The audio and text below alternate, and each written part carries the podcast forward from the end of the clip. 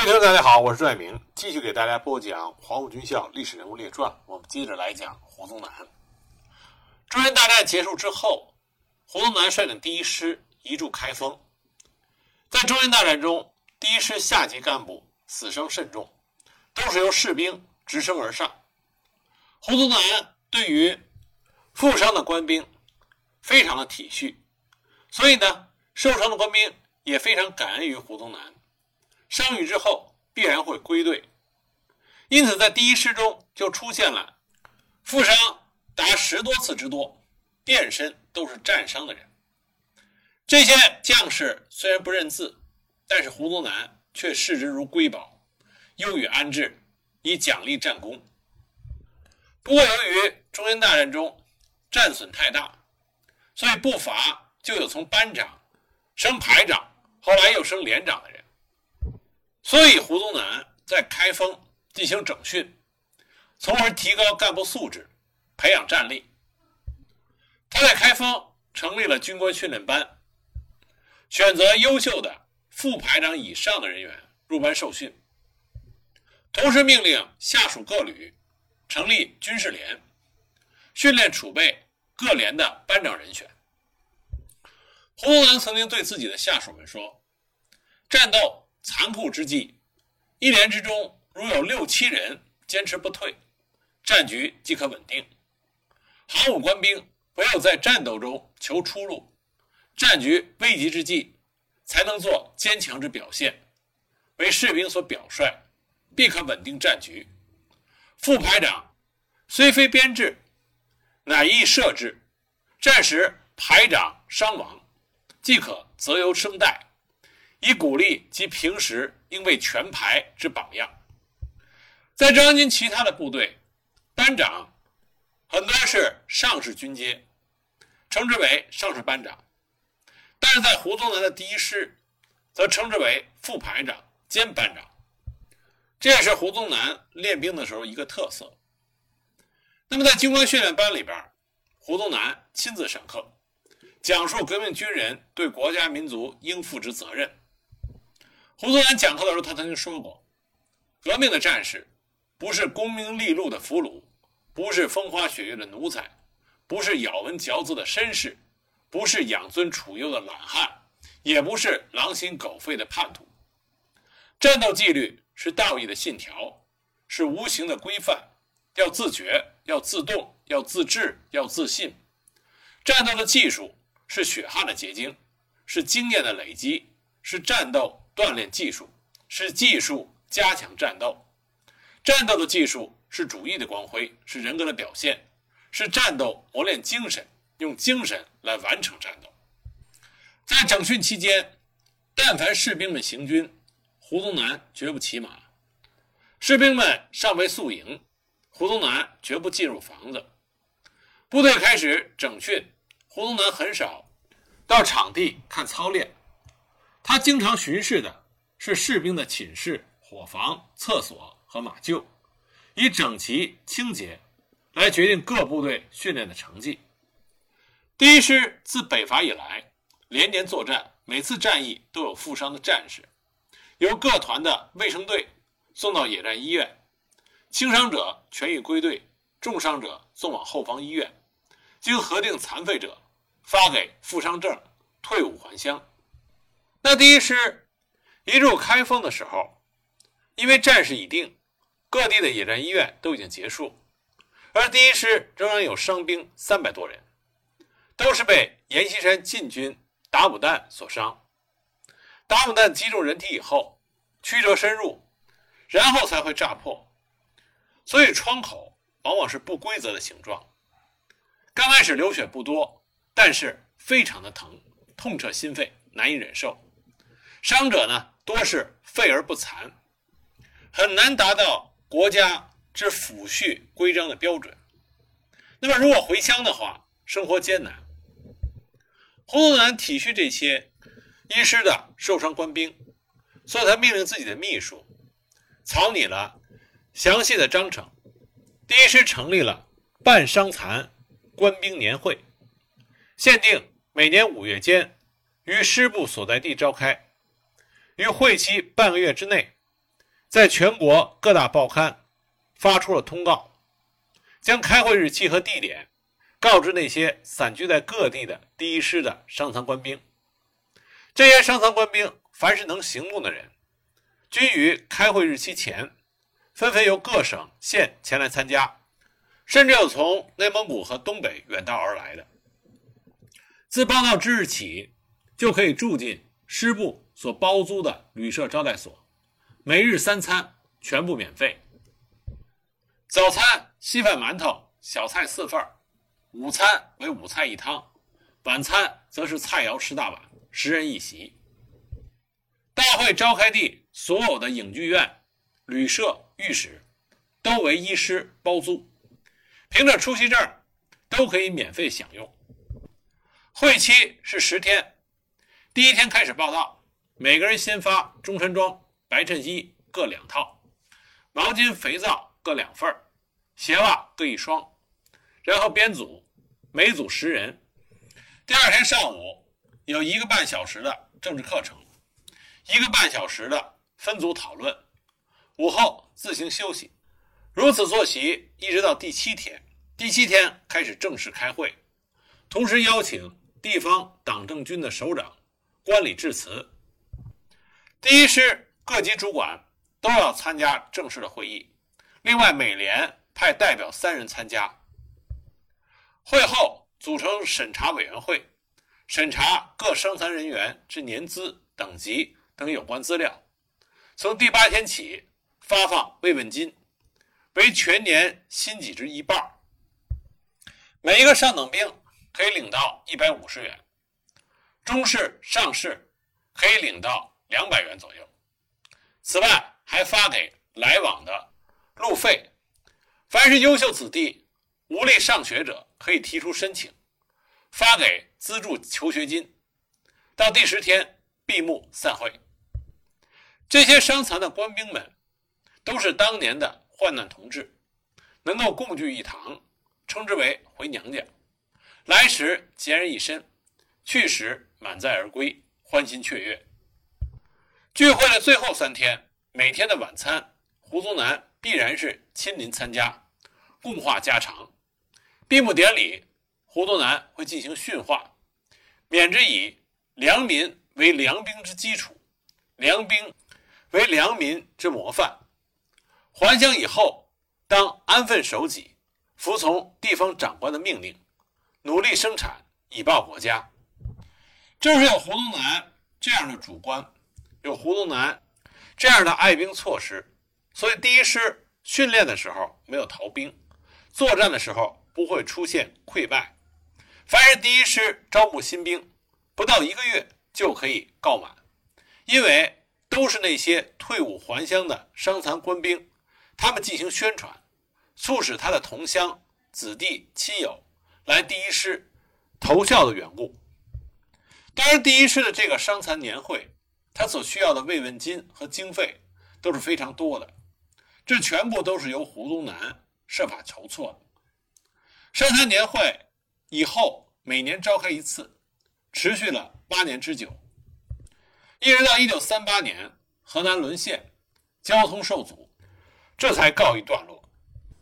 在河南驻防期间。胡宗南率领第一师配合地方，大幅度剿灭了当时河南的匪患。之后，他也曾奉蒋介石的命令，进入到河北，平定了石友三的叛乱。一九三二年六月十二日，蒋介石在庐山召开军事会议，确定了第四次围剿红军各根据地的整个战略步骤。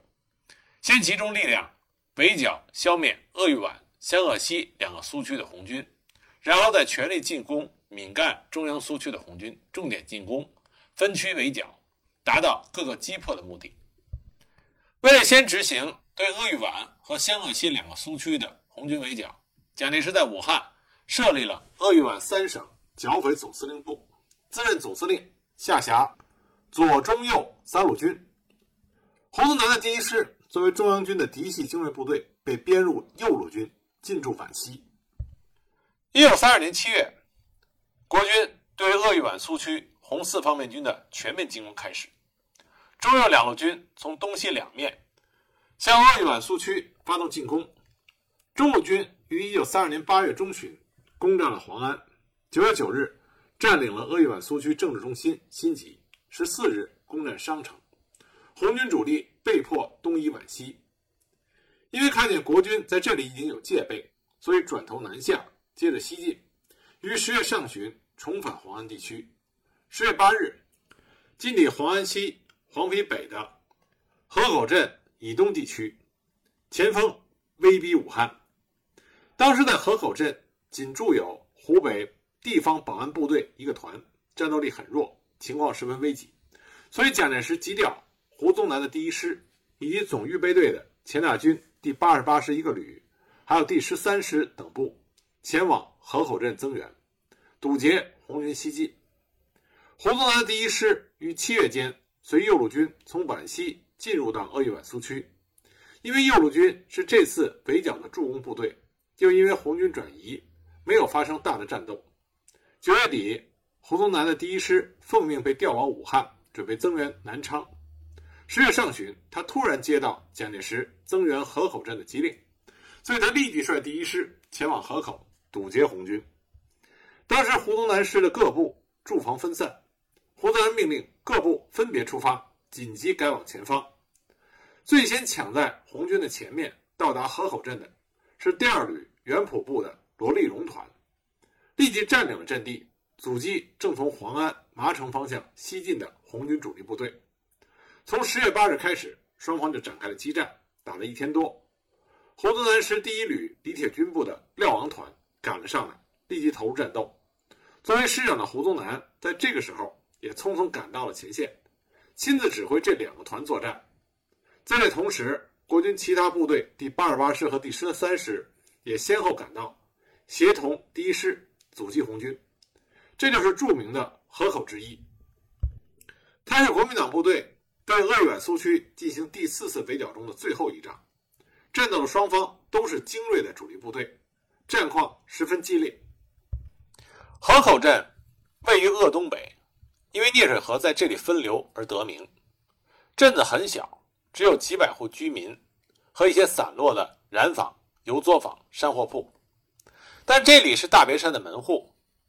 张国焘的部队放弃了攻打大城市的计划，是要在河口从这里直接重返大别山。所以河口镇虽然小，但他的得失牵动了整个战争的全局。胡宗南的部队先行赶到了河口镇，迅速抢占了聂水的滩头，一万多名士兵沿着聂水的河滩和田野。修筑了简易工事，而这个时候，余继时率领着另外一支国军精锐八十八师也赶赴河口增援。几天之内，河口镇四周就修起了铜墙铁壁的防御工事。一九三二年十月八号晚，张国焘进攻麻城的主力部队在河口与胡宗南的第一师接触。对于张国焘和徐向前来说，河口遭遇到胡宗南的第一师，并不在原有制定好的作战计划之中。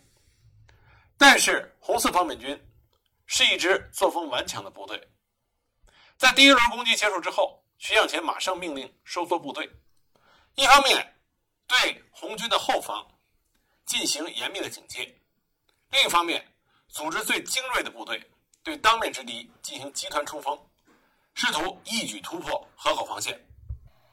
充当冲锋主力的不是别人，正是红四方面军的猛将，在少林寺习过武、以不怕死著称的许世友。他的船在他的训练下具有上武传统，几乎每个人一把大刀，因此他直接就冲击向了胡宗南第一师的防线核心。那胡宗南的第一师也不甘示弱，当许世友的部队抵近阵地，火力已经失效的情况下。胡宗南组织起了反冲锋，第一师排以上的基层骨干几乎清一色都是黄埔毕业生，并且在中原大战的洗礼下以及胡宗南的训练下，成为国军中最精锐也是最强悍的部队。于是两军就展开了激烈的白刃战和肉搏战。在付出了重大伤亡之后，徐向前改变了冲锋战术，开始实施梯队式冲锋。在第一轮的冲锋接近尾声的时候，胡宗南、余继时的反冲锋集团声势已竭，而下一轮反冲锋团队尚未进入到阵地。这个时候，徐向前的第二梯队冲锋已经迅速的逼近，一部分生力军配合之前的冲锋梯队，迅速的牵制住了阵前的反冲锋团队，而另外一部分生力军直逼河口阵地。胡宗南一下子就吃了一个闷亏，他不断的呼喝自己的部下死守阵地。不过，面对红四方面军梯队冲锋的战术冲击，胡宗南的河口阵地最终还是退守了数里。这一次强强碰撞打的是昏天黑地，双方从一开始在实力上就没有做任何的保留，因此伤亡重大。胡宗南、于一时损失了两千多人，而进攻方的红四方面军损失了约四千人，一些团队的建制已经不复存在。河口血战整整打了三天三夜。到了十月九日，国军二师黄杰的部队增援，三个蓝衣社将军指挥的三万余人的部队进行了战术分工。胡宗南、黄杰各一部，继续组织冲锋；其余部队修筑工事，计划以新建的工事为支撑，夺回河口阵地，阻击红军，并且等待国军其他部队。从红军的后方发起攻击，由徐向前、钱庚、蔡晨曦这三个同样是黄埔一期毕业生指挥的三万余名红军，在弹药、粮食和状态上已经趋于衰竭。十月九日，红军的战场姿态较为被动，以坚守阵地为主。到了下午，惨烈的坚守开始了。胡宗南、黄杰的部队一口气进行了七八次冲锋。冲锋也采用梯队战术，红四方面军拼死防御，大多数的官兵都是杀红了眼睛。当天，红四方面军主要将领蔡晨曦受重伤，并于次日阵亡，而另外一位红四方面军的重要将领甘地时也在这一天阵亡。许多充任团营职务的黄埔学生也纷纷战死。正是在十月九日和十月十日这两天，红四方面军损失巨大，并且几乎打光了弹药。想通过河口镇撤退到根据地的战略构想已经全面落空。如果继续在河口镇与国军展开争夺，那么红四方面军全军覆没不可避免。十月十日，源源不断的国军部队陆续开来，陈继承纵队主力。协同第十三师，密布于河口镇以东至华家河一线，从南面与东面向红军进攻。马鸿逵纵队由平安路东侧南下，向四姑屯方向逼近。那么胡宗南则率领了第一师与第八十八师一部从河口镇向北推进。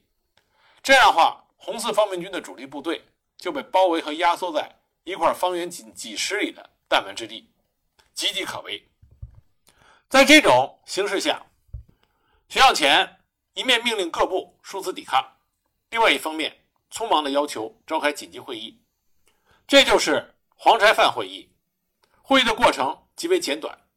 当天濒临绝境的红四方面军做出了放弃根据地的决定。十月十一日深夜，回避河口强敌，在徐向前的率领下，红四方面军从胡宗南部的侧后方突围。越过了平汉路，向鄂西北地区转移。国军虽然控制了鄂豫皖苏区，但并没有能够消灭红四方面军主力，所以蒋介石立即下令，以刘茂恩等部在襄阳、枣城、宜城地区依托沙河，堵截西去的红军；以卫立煌部跟踪红军追击；以萧之楚部在南面沿京山至宜城的公路平行追击；以胡宗南部在北面。沿着花园至襄阳公路平行追击。胡宗南接到蒋介石的命令之后，立即命令第一师在孝感集结之后，沿着花江公路向西急进。十月十九日到二十日，胡宗南第一师协同友军在新集对红军再次形成合围之势，但是徐向前率领红四方面军迅速突围，向西面的豫陕地区转移。国军各部队继续北追不舍。其中胡宗南的第一师一马当先，经过老河口，在崇山峻岭中长途的跋涉，在一九三二年十一月初到达鄂豫陕交界地区，协同其他的国军追击部队，再次对红四方面军形成三面进逼之势，迫使红军从南化塘撤向曼川关地区。曼川关位于湖北陕西交界处，高山峡谷，形势极为险峻。杨虎城部的三个团在这里防守，堵住了红军前进的道路。胡宗南率领第一师两个旅在红军的后面追击，于十一月十一日，首先由云溪进至到曼川关东南任领雷音寺一线，与红军先头部队红十二师意外遭遇。当时第一师在大山以南行进，红军在大山的北路西进，彼此由于大山相隔，互相都没有发觉。第一师先头部队原普旅的李用章团，在通过交叉路口的时候，并没有发现红军，顺利通过，继续前进。但是当原普带着第二旅旅部和罗立荣第四团爬上山，来到交叉路口的时候，突然遭遇了红军。袁普麻痹，认为前卫团刚过去，不会遇上红军，可能是陕西的友军，就命令吹号联络。结果没想到，红四方面军突然发起了猛烈攻击，袁普部猝不及防。哗然大乱，向山下溃逃。这时候正赶上罗立荣赶上山来，指挥所部拼命的抗击。胡宗南急调其他部队增援，双方展开了激烈的近战，拼刺刀，拼手榴弹，死伤惨重。罗立荣也负了重伤。胡宗南知道这场争夺路口的战斗极其重要，指挥部队顽强攻击。而红军方面因为红十二师师长邝继勋指挥不力，贻误战机。致使胡宗南的第一师夺取到了有利阵地，站住脚，红军被迫后撤。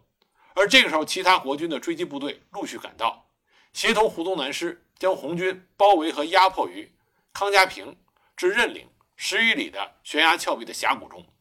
眼看红军就要遭受末顶之灾，红四方面军面对的形势极为危急，周边有国军五个师，而去路。又被杨虎城十七路军的三个团给抢占了万川关的隘口。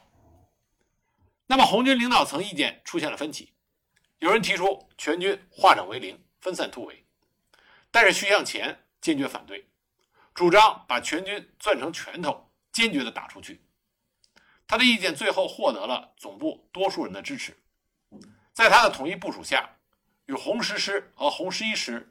牵制南面和东面尾追的国民党军，红十二师主攻，红七十三师配合，准备从曼城关北侧的国军结合部打出去。在提出了突围要求之后，徐向前明确了突围任务，他直接命令红十二师担任主要的突击部队，在红七十三师的配合下夺路前进，在国军合围的部署上坚决地打开缺口，巩固既得阵地，保障主力部队顺利突围。命令以红十师、红十一师各一部，坚决抵御南面和西面敌人的攻势，形成对外的正面，以保证红十二师正面夺路开口，实施突围的侧翼安全。作战任务下达之后，徐向前又亲自到红十二师检查了作战准备情况，当面向红十二师担任突破任务的红三十四团团长许世友交代了任务，明确了要求，反复强调这次突围关系到全军的生死存亡，绝不能掉以轻心。要充分准备，周密计划，以勇猛的战斗行动突然发起攻击，打敌人一个措手不及。在敌人来不及反应的时候，要实现突破的目的，然后迅速的向两翼扩展巩固，守住突破口，一定不能让敌人再次封口。这个担子很重，敌人会全力反扑，所以要把困难想得多一点，措施想得细一点，办法想得全一点，争取一次性成功。同时，徐向前对于作战计划又进行了细致周密的检查和安排，直到入夜，下达了作战命令。红十二师三十四团在红七十三师二幺九团的协同下，向胡宗南、肖之楚的阵地发起了进攻。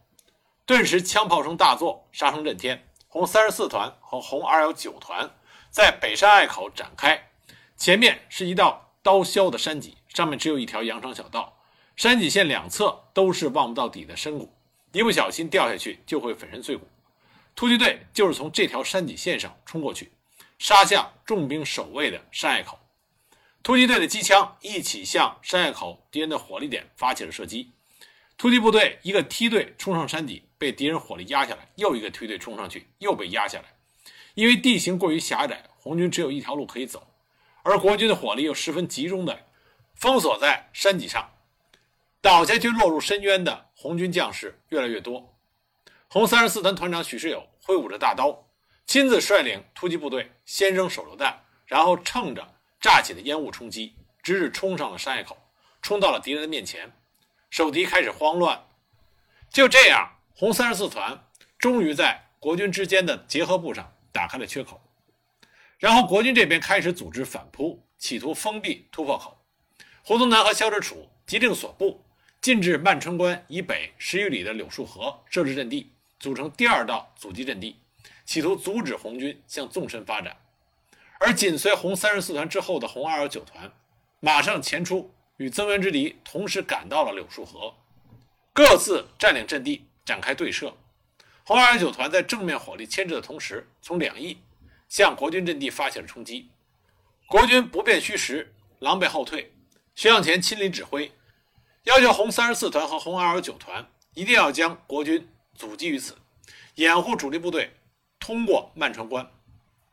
国军也杀红了眼，向红军的阻击阵地发起了轮番攻击。双方进行了反复的争夺，而这个时候，红四方面的副总指挥王树声也亲自到达了红二幺九团。红二幺九团的团长韩亮臣在指挥反击的时候阵亡，王树声骑的白马也当场被枪弹打死。国军多次组织冲锋也没有奏效。在战后的报告中，国军写道：“敌军异常凶恶，经过数次猛攻，均未得手，我伤亡甚重。”入夜仍在激战中，这场恶战，北山隘口和龙山阵地牢牢地控制在红军的手里。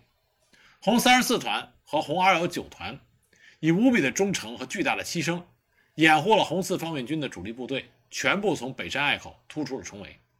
战后，红三十四团几乎损失掉了百分之八十，其中一营参战前有六百多人，战后只剩下八十多人；二营战前有五百多人。战后剩下一百多人，二幺九团的伤亡也很大，团长韩亮臣壮烈牺牲。正是靠着红三十四团和红二幺九团的牺牲精神，红四方面军主力迅速北进，连夜翻越了海拔一千六百多米的野狐岭，终于进入陕南地区。多年以后，徐向前在回忆录《历史的回顾》中这么说的：“曼川关突围是关系我军生死存亡的一仗。”许世友那个团立了大功，二幺九团打得也不错，幸亏敌人刚到，合围圈不够严密，我军决心果断，行动迅速，利用夜间突围奏效，否则后果将不堪设想。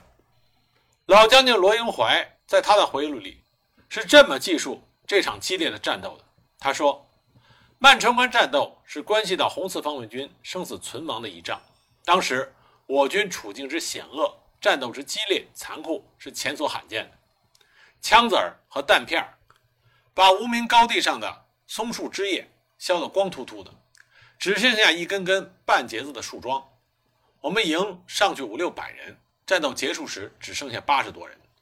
我打的旗被弹片撕成一条条的碎片，连旗杆也被子弹打穿了好多孔。二营撤离阵地时，发现有两个班的十几名同志。由于长时间趴卧在冰天雪地里，竟被严寒夺取了生命。我们以一个团的兵力，硬是顶住了敌人四十四师两个旅的进攻，消灭了敌人大批的有生力量，掩护了全军的胜利转移。这种顽强的战斗作风和勇敢精神，在全军传为佳话。直到时隔五十年后的今天，徐帅同我们回忆起当年的战斗情景，还无限感慨地说。曼川关突围真是危险呐！多亏了三十四团在山隘口顶住了，红四方面军暂时脱离了险境，突围西去。但胡宗南并不善罢甘休，他率领第一师继续带头追击红军，进入到秦岭山地。胡宗南为了防止红军进入汉中盆地，率领第一师抢先占领了山阳城、牛王寨，使得红军不能够进入。镇安、柞水地区。而在紧接着十一月底，胡宗南的第一师和红四方面军又发生了一次激烈的战斗。那么，关于这次战斗的具体情况，我们下一集再给大家继续讲解。